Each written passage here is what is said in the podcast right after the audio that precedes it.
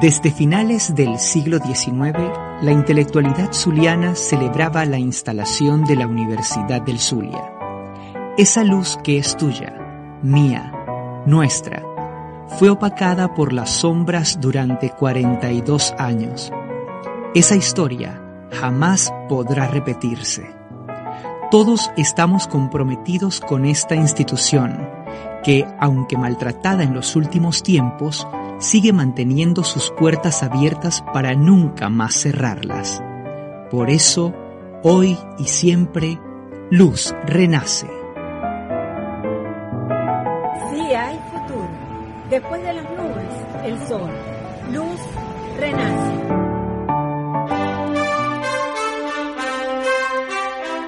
Escuchábamos parte del mensaje institucional creado por la Dirección General de Comunicación de la Universidad del Zulia a propósito de la celebración del aniversario número 129 de esta histórica casa de estudios.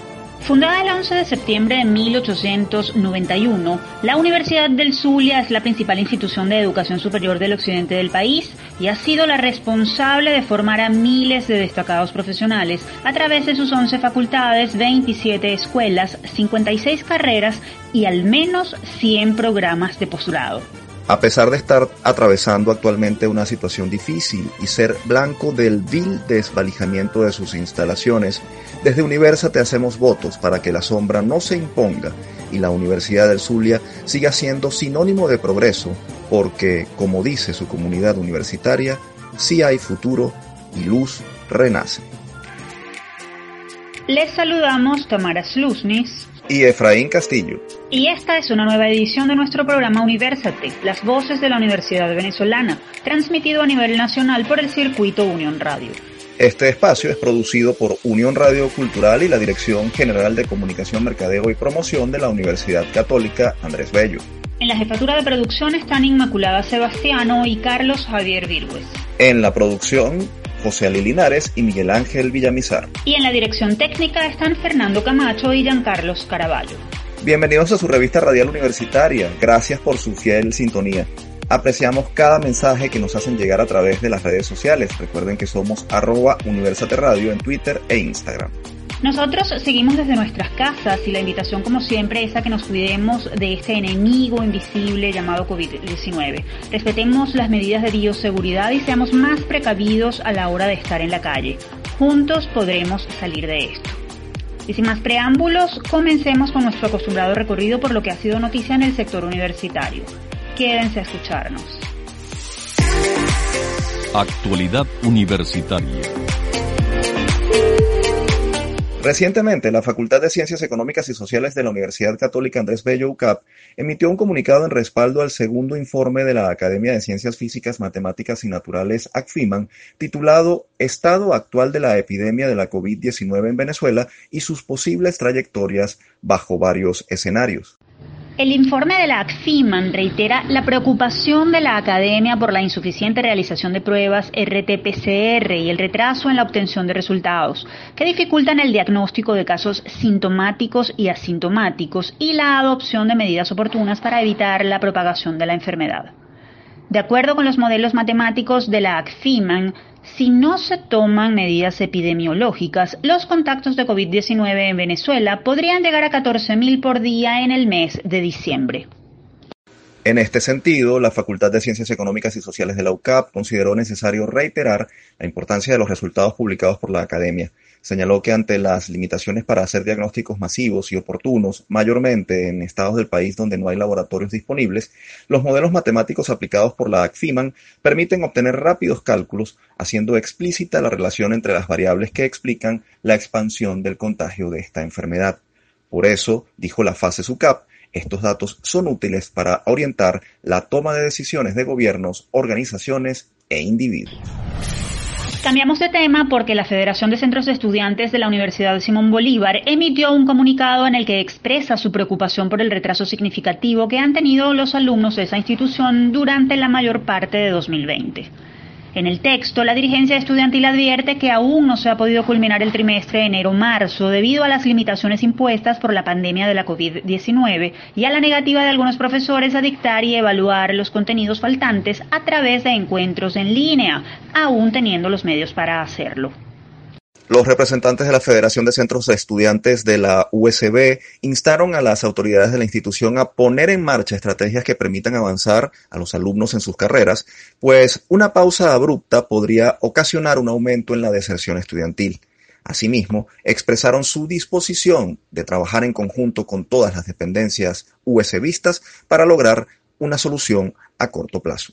El Consejo Directivo de la Universidad Simón Bolívar, en sesión realizada este 10 de septiembre, aprobó los lineamientos para la culminación de asignaturas del trimestre enero-marzo 2020, cuya fecha de cierre será el 9 de octubre. El proceso se realizará a distancia a través del uso de tecnologías digitales disponibles y los profesores deberán ejecutar un cronograma de repasos, culminación de contenidos y evaluaciones. Y nos vamos a la región llanera del país porque la Universidad Nacional Experimental de los Llanos Centrales Rómulo Gallegos, UNERG, anunció que se encuentra en los preparativos para iniciar un nuevo semestre bajo la modalidad a distancia. El primer paso fue realizar una consulta a los estudiantes, profesores y personal administrativo para conocer cuáles son las herramientas con las que cuentan y así establecer una estrategia de formación. Asimismo, se estudió cómo ejecutar un plan que garantizara la bioseguridad con jornadas de desinfección, cumplimiento del distanciamiento y otras medidas en caso de darse la presencia de los estudiantes en la universidad. Ahora bien, ¿qué limitaciones han tenido que enfrentar? ¿Qué estrategias han establecido para continuar con la formación de los estudiantes? ¿Cuál ha sido la receptividad de la comunidad universitaria? Sobre este tema conversaremos con el profesor José Luis Berroterán, ingeniero agrónomo, especialista en fotointerpretación aplicada a la ciencia del suelo, doctor en ciencias agrícolas y rector de la Universidad Nacional Experimental de los Llanos Centrales Rómulo Gallegos, UNERG. Un gusto recibirlo en Universate, profesor. Eh, muchas gracias por la invitación. Saludos a todos ustedes. En este contexto de contingencia, ¿cuál es la situación actual de la UNERG? Bueno, al igual que todas las universidades de la Asociación de Rectores Bolivarianos, tenemos una situación normal. Hemos logrado la prosecución de todos los programas eh, con una asistencia de un 85% del estudiantado y bueno, preparados para incorporarnos a este nuevo periodo al inicio del, del, año escolar y la eh, prosecución de los, de los semestres en la modalidad no, no presencial. Es una situación normal en este momento. ¿Qué significó para ustedes tener el reto de enfrentar un semestre a distancia en medio de, la pandemia, además? ¿Cuál fue la, la receptividad de, la comunidad estudiantil? Bueno, fue un gran reto y el principal reto eh, fue garantizar las actividades normales de la, de la universidad, es decir, que se siguiera formando, que continuaran las clases en condiciones mm, de una asistencia bastante alta de los estudiantes, que se mantuviese la calidad y que los profesores pudiesen garantizar este cumplir con su carga académica. Eh, y lo otro, el gran reto fue pasar de un método a otro, del método presencial al no presenciar en, un tiempo muy corto. Bueno, les puedo decir que todo esto lo logramos en cuestiones de, días, donde nos ajustamos abiertamente y, bueno, donde tenemos indicadores excelentísimos. Por ejemplo, eh, teníamos una proyección eh, de graduación de estudiantes para este primer semestre y logramos graduar 2.190 de los 2.380 que estaban programados, es decir, eh, logramos graduar el 89%, lo cual es, es una cifra bastante alta. Profesor, ¿qué limitaciones presentó la universidad? ¿Cómo hicieron aquellos estudiantes que viven en las zonas apartadas de la región para continuar con sus estudios? Sí, bueno, hay que vencer siempre limitaciones. Una de las principales limitaciones que se presentan es, es la conectividad, como todos sabemos, pero esos son elementos que se, que se superan con la insistencia. O nosotros a veces no tenemos cobertura y logramos, bueno, cuando hay cobertura, conectarnos. Así pasó con los estudios. El primer elemento eh, fue darle a los profesores ayuda para que pudieran tener este conectividad en sus teléfonos, en sus computadoras. Eh, lo otro es, bueno, siempre tener la caracterización territorial de la distribución de los estudiantes. Entonces, en esas zonas más apartadas se utilizó mucho el correo electrónico, el mensaje eh, de teléfono, ¿no? Eh, y bueno, así se logró incorporar a, a más estudiantes y siempre también en esos casos se utilizó el portafolio, pues es decir, que no se tenía que tener la presencia. Y bueno, con ese elemento territorial se logró que hubiese intercambio entre los mismos estudiantes, estudiantes, profesores. Rector, hay un asunto importante y es el que tiene que ver con que muchas de las carreras que se dictan requieren de sesiones prácticas y laboratorios. ¿Cómo manejaron ese asunto y cómo lo van a hacer de cara al próximo eh, periodo académico? El caso de, de las prácticas, de las clínicas, es un elemento que nosotros lo hemos solucionado en algunos mm, de los programas. En el caso de medicina, se ha solucionado porque, bueno, ahí tenemos centros rotacionales hospitalarios y, y bueno, son futuros médicos que tienen todas las medidas de bioseguridad. Nosotros tenemos alrededor de 59 centros rotacionales hospitalarios en el ámbito nacional donde ellos están haciendo sus prácticas. Pero en el caso de ingeniería, tanto civil, hidrocarburos como agronómica, estamos haciendo tutoriales para que se pueda solventar un poco lo de las prácticas. Y bueno, considerando asistencias mínimas en un futuro, cuando las condiciones de la cuarentena sean disminuidas y tengamos ya la presencia del método bimodal. Profesor, finalmente, en medio de esta contingencia por la COVID-19, ¿cuál es el mensaje que usted le envía a toda la comunidad universitaria? En nuestro país, la educación es gratuita en un 75-80% y el resto privada es subsidiada. Pero también es una educación incluyente donde todos los que se gradúan tienen la opción directa a estudiar en, la, en las universidades. El mensaje es que aprovechemos esas condiciones, que estudiemos, que nos incorporemos, que tengamos una formación para que tengamos una conciencia que permita entender la dinámica de la vida en general pero también incorporar elementos de comprensión hacia problemas muy concretos. Es decir, que pasemos a ser ciudadanos con cultura, con educación, con formación tecnológica que apalanque el crecimiento de este país. Rector Barroterán, gracias por acompañarnos y éxito en el reinicio de actividades académicas de la universidad que usted dirige. Bueno, gracias a todos por eh, dar esta oportunidad de participar en este excelentísimo programa. Un abrazo. Ustedes escuchaban al profesor José Luis Verderán, doctor en Ciencias Agrícolas y rector de la Universidad Nacional Experimental de los Llanos Centrales, Rómulo Gallegos, UNER. Momento de hacer nuestra primera pausa. Al regreso seguimos con más. No se retiren, somos Universate, las voces de la Universidad Venezolana.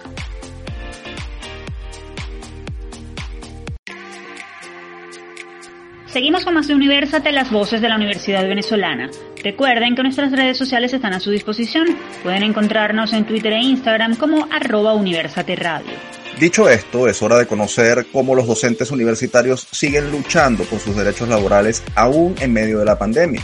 Todo esto y más en nuestra próxima sección. Desde el campus. En días pasados, la Junta Directiva de la Federación de Asociaciones de Profesores Universitarios de Venezuela, FAPUB, informó que para comenzar un nuevo periodo académico en las universidades de Venezuela, los docentes exigen nuevas tablas salariales definidas en dólares y que estén por encima del costo de la canasta básica familiar. Igualmente, solicitan contar con un seguro de vida que cubra en su totalidad los costos del tratamiento y atención hospitalaria ante el riesgo de contagio que existe en las universidades a causa de la COVID-19, para la que exigen, por cierto, se catalogue como enfermedad ocupacional. Para poder impartir clases a distancia, los docentes también solicitan que se les entregue una canasta básica de tecnología, como lo propuso la Comisión Económica para América Latina y el Caribe, CEPAL, la cual debería incluir un computador portátil, un teléfono inteligente, una tableta y un plan de conexión para los hogares no conectados o los recursos para adquirirla. Ahora bien, ¿son viables estas peticiones? ¿Qué pueden hacer los docentes para lograr sus reivindicaciones en medio de este panorama? ¿Cómo impartir clases a distancia en medio de tantas limitaciones y apoyar a aquellos estudiantes que deseen avanzar en sus carreras? Para conversar sobre esto recibimos vía telefónica a la profesora Keta Stefani, licenciada en letras, magíster en planificación y doctora en estudios del desarrollo. También es profesora de la Escuela de Trabajo Social y Salud Pública de la Universidad Central de Venezuela, UCB, y se desempeña como secretaria de Actas, Memoria e Información de la Federación de Asociaciones de Profesores Universitarios de Venezuela, FAPUP. Bienvenida a Universate, profesora. Sí, hola, bueno, muchas gracias por la invitación. Ustedes dirán en qué los puedo ayudar. Profesora, ya el Ejecutivo Nacional anunció que las clases empezarían de forma virtual. ¿Es realmente viable hacerlo? Y en caso de que no sea así, ¿cuál es el principal impedimento? Bien, en primer lugar quiero señalar que nosotros descartamos en nuestro documento las clases presenciales hasta que no haya un evidente control de la pandemia. No sabemos si eso va a ser en enero como ahora se está manejando desde el Ejecutivo Nacional. Las clases en este momento no son viables bajo ninguna modalidad. No hay eh, salario para los profesores universitarios, no hay eh, servicios estudiantiles para los estudiantes, no hay recursos para el Internet ni para los equipos de computación necesarios necesario. Inclusive no hay los servicios públicos elementales porque tenemos regiones, eh, los estados fronterizos e inclusive centrales como, como Carabobo y como, como Lara y los estados orientales que permanentemente son objeto de cortes de electricidad. En Caracas también lo estamos viviendo, pero no con tal intensidad. Entonces no es posible en este momento el inicio de clase bajo ninguna modalidad.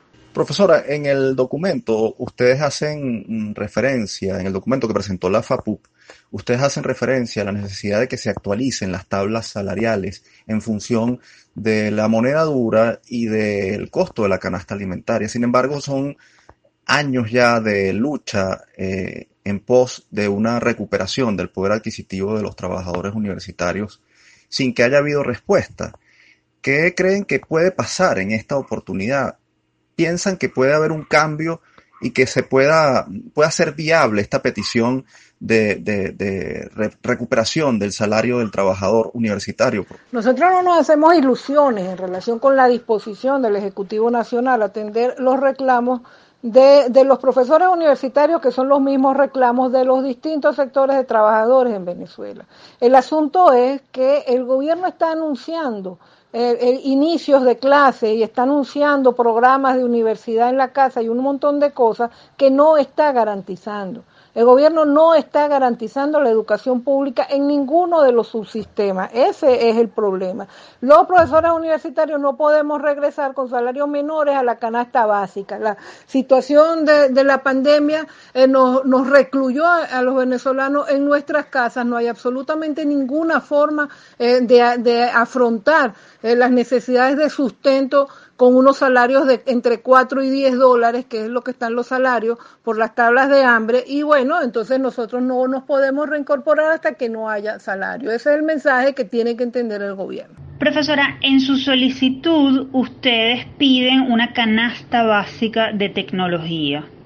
¿Cree que sea viable este requerimiento, teniendo en cuenta que no han obtenido eh, respuestas eh, ante solicitudes anteriores? Fíjate, eso no es algo que nosotros estamos pidiendo, sino esas son herramientas de trabajo indispensables para que se pueda dar la educación a distancia a través del Internet. Así como eh, no sería un exabrupto eh, plantear que se necesitan pupitres en los salones o que se necesita un pizarrón para dar clases. Si las clases son a distancia, se necesitan servicios de Internet, un plan de datos. Pues se necesita eh, los instrumentos de comunicación, la, la, computadora y el teléfono inteligente para poder dar las clases. Son necesidades de la institución, no son necesidades de los profesores.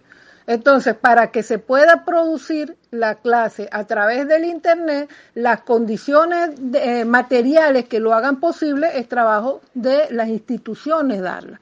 Y eso es lo que nosotros estamos planteando porque no se puede trasladar a la casa de los profesores universitarios el sostenimiento eh, de la educación pública en Venezuela. Es decir, no es con mi internet, si acaso lo tengo, o con mi teléfono, si acaso lo tengo, que se va a dar la clase. Tiene que eh, la universidad dar los instrumentos que requiere el profesor para poder dar la clase. Eso no es una reivindicación, eso son unas condiciones materiales para que la clase se pueda dar. Profesora, ¿qué decirle a los estudiantes en este momento? Porque muchos han manifestado, y entendemos que con razón, inquietud ante el retraso que supondrá eh, este no reinicio de actividades en las próximas semanas debido a las condiciones en las que se encuentra eh, tanto la universidad como su profesorado y, personal. ¿Qué decirle a los estudiantes ante esas inquietudes que tienen sobre la prosecución académica? A los estudiantes hay que decirles la verdad, que es lo que nosotros siempre hemos hecho, la verdad.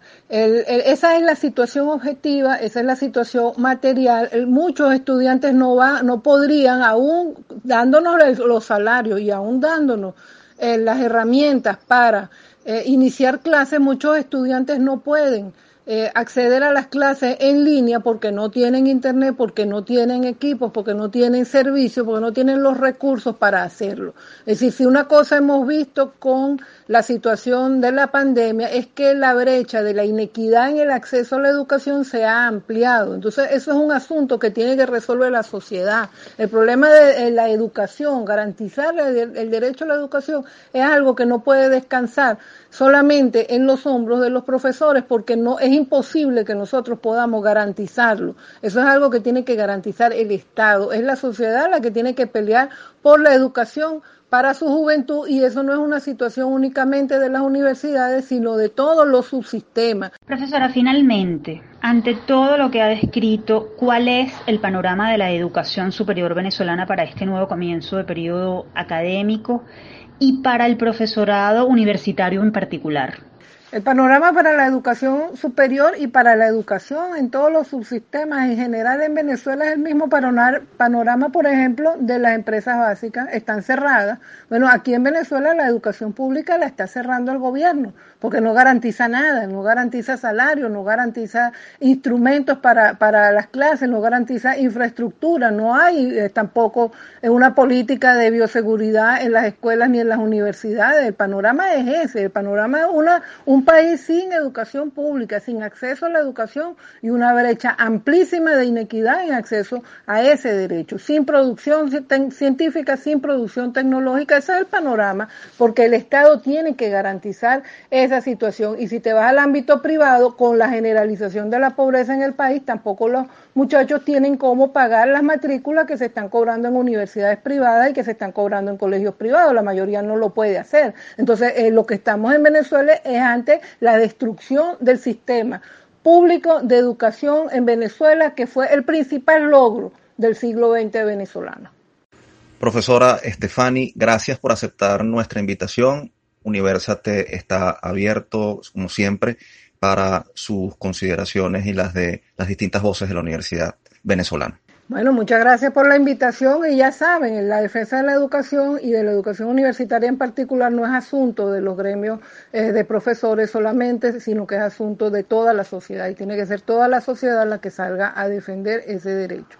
Ustedes escuchaban a Keta Stefani, profesora de la Escuela de Trabajo Social y Salud Pública de la Universidad Central de Venezuela y secretaria de Actas, Memoria e Información de la Federación de Asociaciones de Profesores Universitarios de Venezuela, FAPU. Momento de irnos a la pausa, pero antes los dejamos con una nueva píldora de autocuidado, consejos de bienestar y salud mental ofrecidos por expertos de la Unidad de Psicología Padre Luis Azagra de la UCAP. Escuchemos. Estamos en tiempos difíciles. Por eso te traemos las píldoras de autocuidado. Unos micros de la Unidad de Psicología Padre Luis Azagra, de la Universidad Católica Andrés Bello, con la doctora Nora Pacheco y el psicólogo David Sofer. En estas píldoras de autocuidado te daremos información actualizada sobre las formas de potenciar tu sensación de bienestar. Porque en estos tiempos las dificultades crecen pero también lo pueden hacer las soluciones. En esta píldora de autocuidado estaremos hablando sobre el manejo de la información. Pues resulta que hoy en día, y sobre todo en este momento de pandemia, mantenernos informados sobre lo que acontece en el país y a nivel mundial se ha vuelto algo de gran importancia. Pero, ¿cuándo el acceso a la información puede volverse un problema? Querer estar siempre informado puede aumentar significativamente tus niveles de estrés y ansiedad, pues las noticias no siempre son agradables y tranquilizantes. Existen otras realidades que nos muestran lo preocupante que puede ser una situación, y recibir una sobredosis de esta información, que en ocasiones puede ser falsa, tarde o temprano nos va a afectar gravemente. Incluso estos efectos negativos pueden aparecer sin darnos cuenta, pues al estar más alarmados, la tendencia natural será querer obtener más información para calmar nuestra angustia. Pero esta práctica puede ser también el resultado de un estado previo de ansiedad. Por esta razón, a continuación te dejamos algunas recomendaciones. Primero, mantén un acceso racional a la información. Esto significa evita exponerte a programas noticiosos que pudieran generar un pánico irracional. Hay que buscar siempre los hechos concretos y evitar el exceso de suposiciones. Segundo, debemos tener horarios para escuchar noticias. Por lo menos una o dos horas al día es suficiente. Pero si te sientes demasiado preocupado y ansioso, descansa de escuchar noticias por algunos días hasta que te sientas mejor. Por último, selecciona las fuentes de información más confiables y menos parcializadas y trata de establecer límites o evitar que tus conocidos te bombardeen con noticias alarmantes que escucharon de rumores o fuentes poco confiables. Y de igual manera, trata de no ser tú quien repite estas noticias alarmantes. Mantente atento a nuestras próximas píldoras de autocuidado. Y si necesitas ayuda o alguna orientación, estamos a tu orden en la unidad de psicología Padre Luis Azagra de la UCAP. Nos puedes contactar a través de upla.clinica.gmail.com. Te esperamos en una próxima píldora. Continuamos con más de Universate. Recuerden que estamos al aire a través del circuito Unión Radio Noticias 90.3 FM en Caracas también pueden seguir nuestra transmisión por medio del portal web de la casa www.unionradio.net. Y en esta parte del programa conversaremos sobre un tema que ha ocasionado diversas reacciones en los últimos días, el incremento del costo de la educación privada. Esto y más en nuestra próxima sección. Desde el campus. En días recientes se generó una polémica en redes sociales por el ajuste en el costo de la unidad de crédito de la matrícula realizado por varias universidades privadas del país, incluyendo la Universidad Metropolitana UNIMED y la Universidad Católica Andrés Bello UCAP. En un contexto como el que vive Venezuela, es fácil que se genere la percepción de que los costos de la educación privada resultan elevados o excesivos. Sin embargo, el problema radica en la disminución de ingresos que sostenidamente ha venido afectando a la mayoría de los venezolanos. Y es que la situación de hiperinflación y deterioro económico que azota al país desde hace ya más de tres años no ha dejado inmune a ningún sector, incluyendo el de las universidades. El aumento de los costos operativos, la devaluación del bolívar y las dificultades de acceso al crédito bancario son algunos de los factores que afectan a las instituciones educativas de gestión privada, como al resto de los sectores productivos. ¿Cuál es la realidad económica de las universidades privadas en este momento? ¿Por qué se están produciendo estos aumentos en el costo de la matrícula? ¿Qué están haciendo para minimizar el impacto que esto tiene en la deserción y para seguir cumpliendo con su misión educativa y garantizar la inclusión y el acceso de la población a la educación superior? Para responder estas y otras inquietudes nos acompaña vía telefónica el vicerrector administrativo de la UCAP, Gustavo García. García es doctor en Ciencias Sociales, magíster en Gerencia de Proyectos, magíster en Sistemas de la Calidad y licenciado en Relaciones Industriales. Bienvenido a Universate, profesor García. Nuevamente un placer recibirlo. Muchas gracias, Efraín y Tamara. Eh, gracias también a su audiencia y un abrazo especial a los docentes que siguen haciendo posible la realidad de la educación en un país tan complicado como este. Muchas gracias. Profesor, lo primero que debemos preguntarle es lo siguiente. ¿Cuál es la realidad económica de las universidades privadas venezolanas y particularmente la de la UCAP? ¿Cómo las afecta la situación que atraviesa el país y por qué se ven obligadas a subir la matrícula? ¿Es realmente excesivo ese aumento? En términos generales, en primer lugar, las universidades han tenido que hacer adecuaciones importantes en su presupuesto, pero eh, a pesar de esas adecuaciones, recordemos que en todas las instituciones educativas, siendo instituciones de servicio, el peso mayor eh, de el, tema de los costos tiene que ver con lo que se le paga a sus trabajadores, especialmente el cuerpo docente, que es el más numeroso. Entonces, claro, lo que no pueden hacer las instituciones es eh, eh, hacer realidad el hecho educativo a costa de un docente muy mal pagado, porque eso al final termina redundando en un tema de disminución de la calidad. Entonces, necesariamente hay también que tratar de proteger los ingresos de los docentes con incrementos que al menos se acerquen a los niveles de inflación.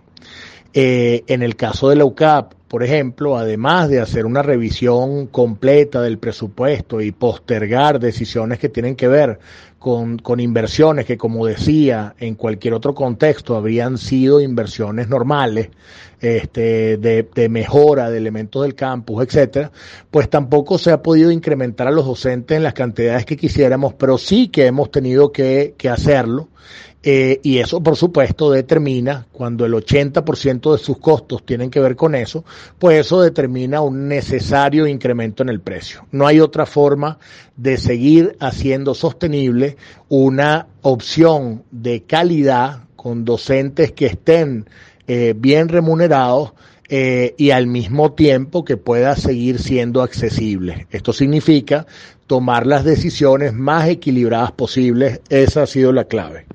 Ahora, ¿cómo se maneja la UCAP para reducir el impacto de la inflación en su estructura de costos? ¿Le es posible acceder al crédito bancario para reducir el impacto en la matrícula? Si estimamos en términos reales el precio actual eh, desde eh, principios del año 2018, en términos reales hoy la, el, el, costo de la matrícula es 30% por debajo de lo que era en aquel momento. O sea, lo primero que debo decirte es que independientemente de que nos luzca en términos nominales que el precio va aumentando de manera importante, o incluso si nos luce que ha aumentado de esa manera, contrastándolo con nuestro poder adquisitivo, pues lo cierto es que en términos reales, descontando la inflación, el costo de hecho es menor. Y muchas veces esto se hace a costa de unos trabajadores que tampoco pueden ver preservado el poder adquisitivo. Porque como decía, la clave de una institución de este tipo es que la mayor proporción de los costos y gastos tiene que ver con lo que se paga a su gente. La universidad hoy lamentablemente no tiene eh, acceso al crédito como en el pasado. Eh, quizás en el pasado eh, crédito relativamente barato era una opción para tratar de cerrar esa brecha. Eso dejó de ser una opción, no queda más remedio, digamos, que, que trasladar eh, lo, lo, lo, lo, que haya que trasladar al precio.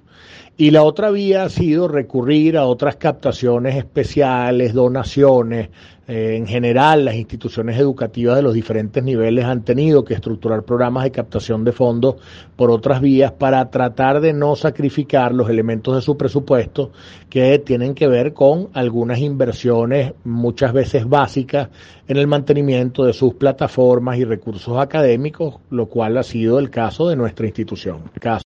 Profesor, ¿se podría pensar que el desarrollo de un semestre en la modalidad de presencialidad remota permite reducir algunos costos y gastos? Ahora, ¿qué tan cierto es eso? ¿Cuál es la realidad de la estructura de costos de una universidad como la UCAP? Bueno, fíjate, en, en, primer lugar, sí, es cierto que algunos de los costos y gastos pueden ser reducidos con la ausencia de presencialidad masiva, digamos, de los, de los estudiantes entre ellos, por ejemplo, los costos de papel higiénico para los baños, los costos de algunos insumos de oficina, especialmente papel, etcétera. Eh, eso plantea una, una reducción del presupuesto. También es posible que las instituciones, nosotros lo hemos hecho, hagan ajustes en las plantillas de personal de limpieza o de seguridad. Eh, pero lo cierto es que esa disminución en los costos es eh, compensada por un incremento en algunos otros costos que antes no estaban. Las instituciones educativas también lo ha tenido que hacer la UCAP, han tenido que hacer adecuaciones importantes en sus plataformas eh, para la educación virtual. Eh, en relación con la posibilidad de conectividad de mayor cantidad de estudiantes, han tenido que fortalecer sus servidores o la infraestructura tecnológica en general. Eh, en el caso de nuestra institución, hemos mm, dado un apoyo para conectividad a los docentes este, y eso ha significado un costo también elevado. Más allá de eso, eh, estas partidas que he mencionado, como dije antes, representan una proporción pequeña de los costos totales. Lo que no puede sacrificar en una situación como esta son los incrementos a los docentes, especialmente en un contexto donde los docentes sienten que terminan haciendo un esfuerzo especial, un esfuerzo distinto al que hacían normalmente en la situación de presencialidad. Doctor García, eh, cuando ocurren los incrementos de matrícula en las universidades privadas, se suele hablar de, una, de un golpe a la inclusión. En el caso de la UCAP es así. ¿Cuál es el porcentaje de estudiantes becados en la universidad? ¿Se ha reducido dada la situación del país? En esta institución, por allá por, por el 2016, antes del 2016, no más de un 15% de estudiantes recibían ayuda económica, ayudas que podían estar en promedio en un 30% más o menos. Eh, hoy en día la Universidad Católica les da eh, soporte económico, les brinda exoneraciones económicas a un 53% de los estudiantes. Estamos desde luego hablando de casi 5.000 estudiantes que reciben ayudas que en promedio están en el orden de 60%. Esto ha significado tratar de seguir eh, haciendo posible esta misión educativa de la Compañía de Jesús, que al final también responde a criterios de inclusión como, como temas centrales. Por supuesto, eh, es un programa complejo que requiere mucho esfuerzo para poder seguir siendo sostenible, sustentable.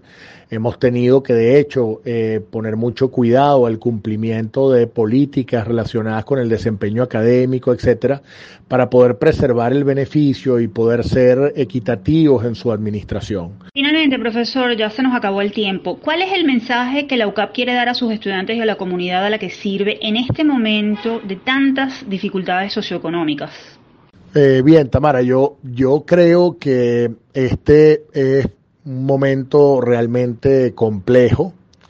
Es un momento para mm, intentar preservar y cuidar todos juntos a las instituciones y los servicios que todavía en el país intentan mantener eh, eh, calidad, especialmente los servicios educativos. Creo que tenemos que hacer un esfuerzo por ponernos en los zapatos del otro, a veces hay que no solo ver la realidad personal, la realidad familiar, sin duda muy complejo, sino ver también la realidad de las otras familias. Eh, por ejemplo, en el caso del estudiante, ver la realidad del docente y también ver la realidad de las instituciones. Yo siempre pongo el ejemplo, mira, de un condominio, de un edificio en el que viven un conjunto de personas, a veces se toman malas decisiones de tener un condominio, un, valor del condominio bajo, muy bajo, hasta tal punto que vivimos en un edificio que se deteriora a pasos agigantados. Tú tienes que poner un equilibrio entre las inversiones que necesitas, eso no significa ningún lujo, sino poder preservar lo que tenemos y al mismo tiempo estar ahí con la calidad de vida suficiente.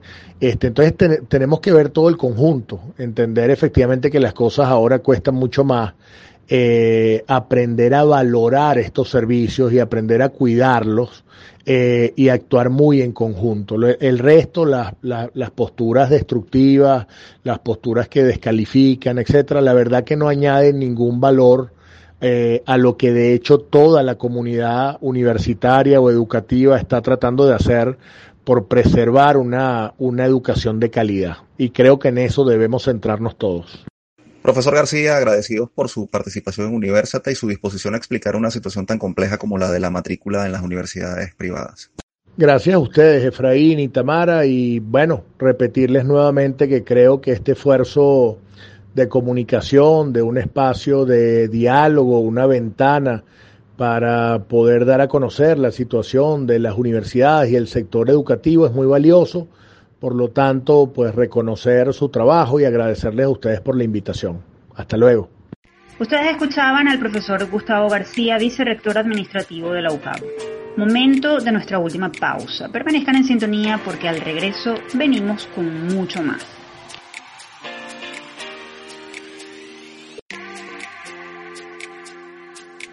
Seguimos con la última parte de Universate, las voces de la Universidad Venezolana.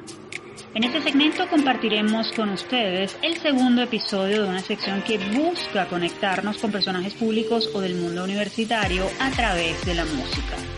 Esto y más a continuación. Playlist Universate.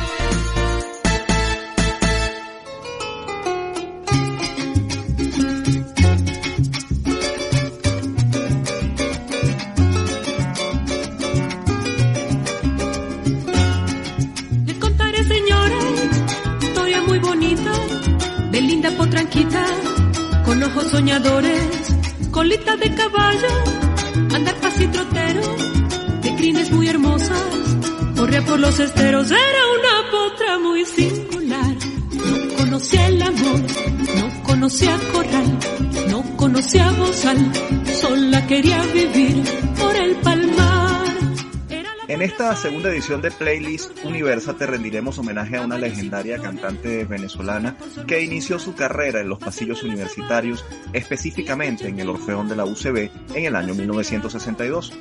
Hablamos de la psicóloga María Teresa Chacín, quien este 2020 celebra 75 años de vida y 58 de carrera artística. Para ello, pondremos a sonar cinco canciones que Matecha, como se le conoce cariñosamente a Chacín, convirtió en himnos imprescindibles de la venezolanidad.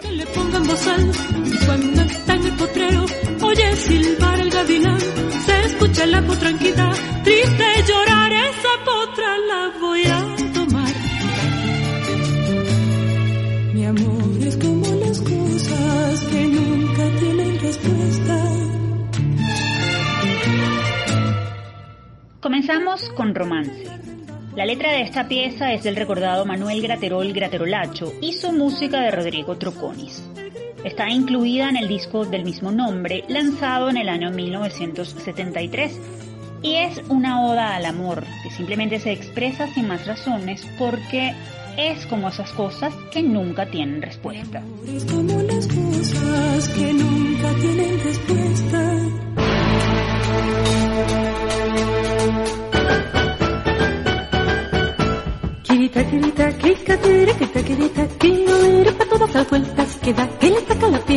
Ahora es el turno de El Catire, original del destacado compositor valenciano Aldemaro Romero. La pieza es la sabrosa crónica de un niño inquieto, arreglada en clave de onda nueva y fue incluida en un disco que grabaron en 1975, hace ya 45 años, María Teresa y Aldemaro con la Orquesta Sinfónica de Londres.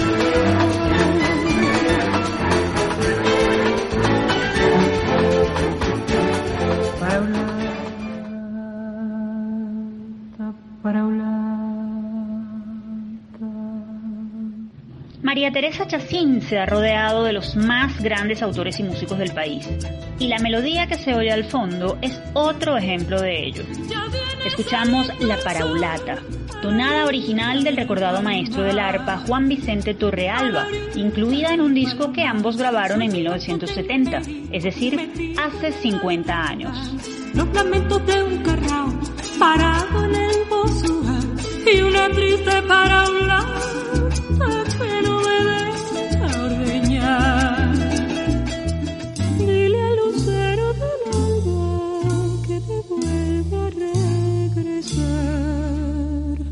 No podía quedar por fuera otra tonada pasaje nostálgica dedicada al llano, original del gran Simón Díaz.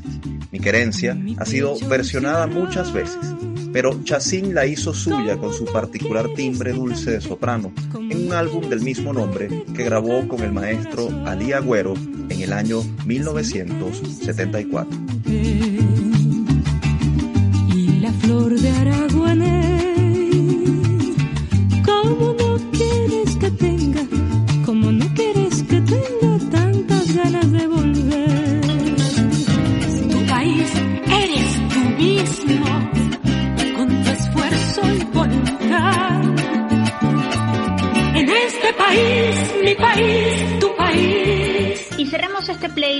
venezolanísimo con una canción que invita a levantarnos el ánimo.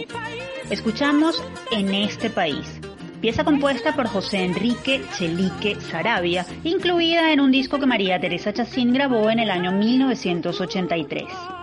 Desde entonces no hay quien no la cante o la evoque cuando se trata de recordar lo bueno de ser venezolano. Algo que, por cierto, Tamara, hoy nos hace mucha falta.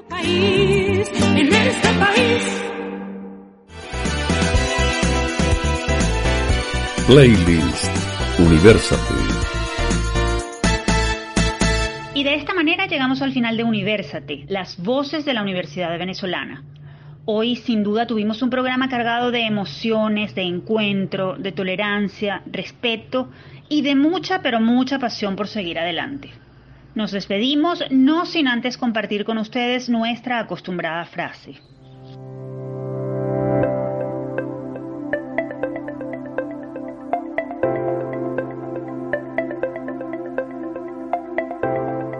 A los universitarios nos confiscaron el salario, años de formación, esfuerzo y dedicación. La docencia merece un reconocimiento justo y digno para dedicarnos a la noble tarea de formar ciudadanos. Un salario de 4 dólares al mes como profesor es inaceptable.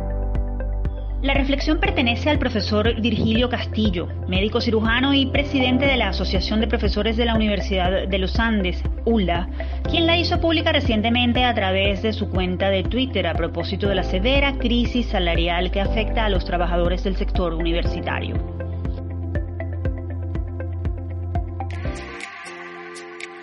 Ahora sí, cerramos esta edición de University. Les recordamos que este espacio fue producido por Unión Radio Cultural y la Dirección General de Comunicación, Mercadeo y Promoción de la Universidad Católica Andrés Bello. En la jefatura de producción estuvieron Inmaculada Sebastiano y Carlos Javier Virgües. En la producción, José Ali Linares y Miguel Ángel Villamizar. En la dirección técnica, Fernando Camacho y Giancarlos Caraballo. Y en la conducción, quien les habla, Tamara Slusnis y Efraín Castillo. Hasta la próxima.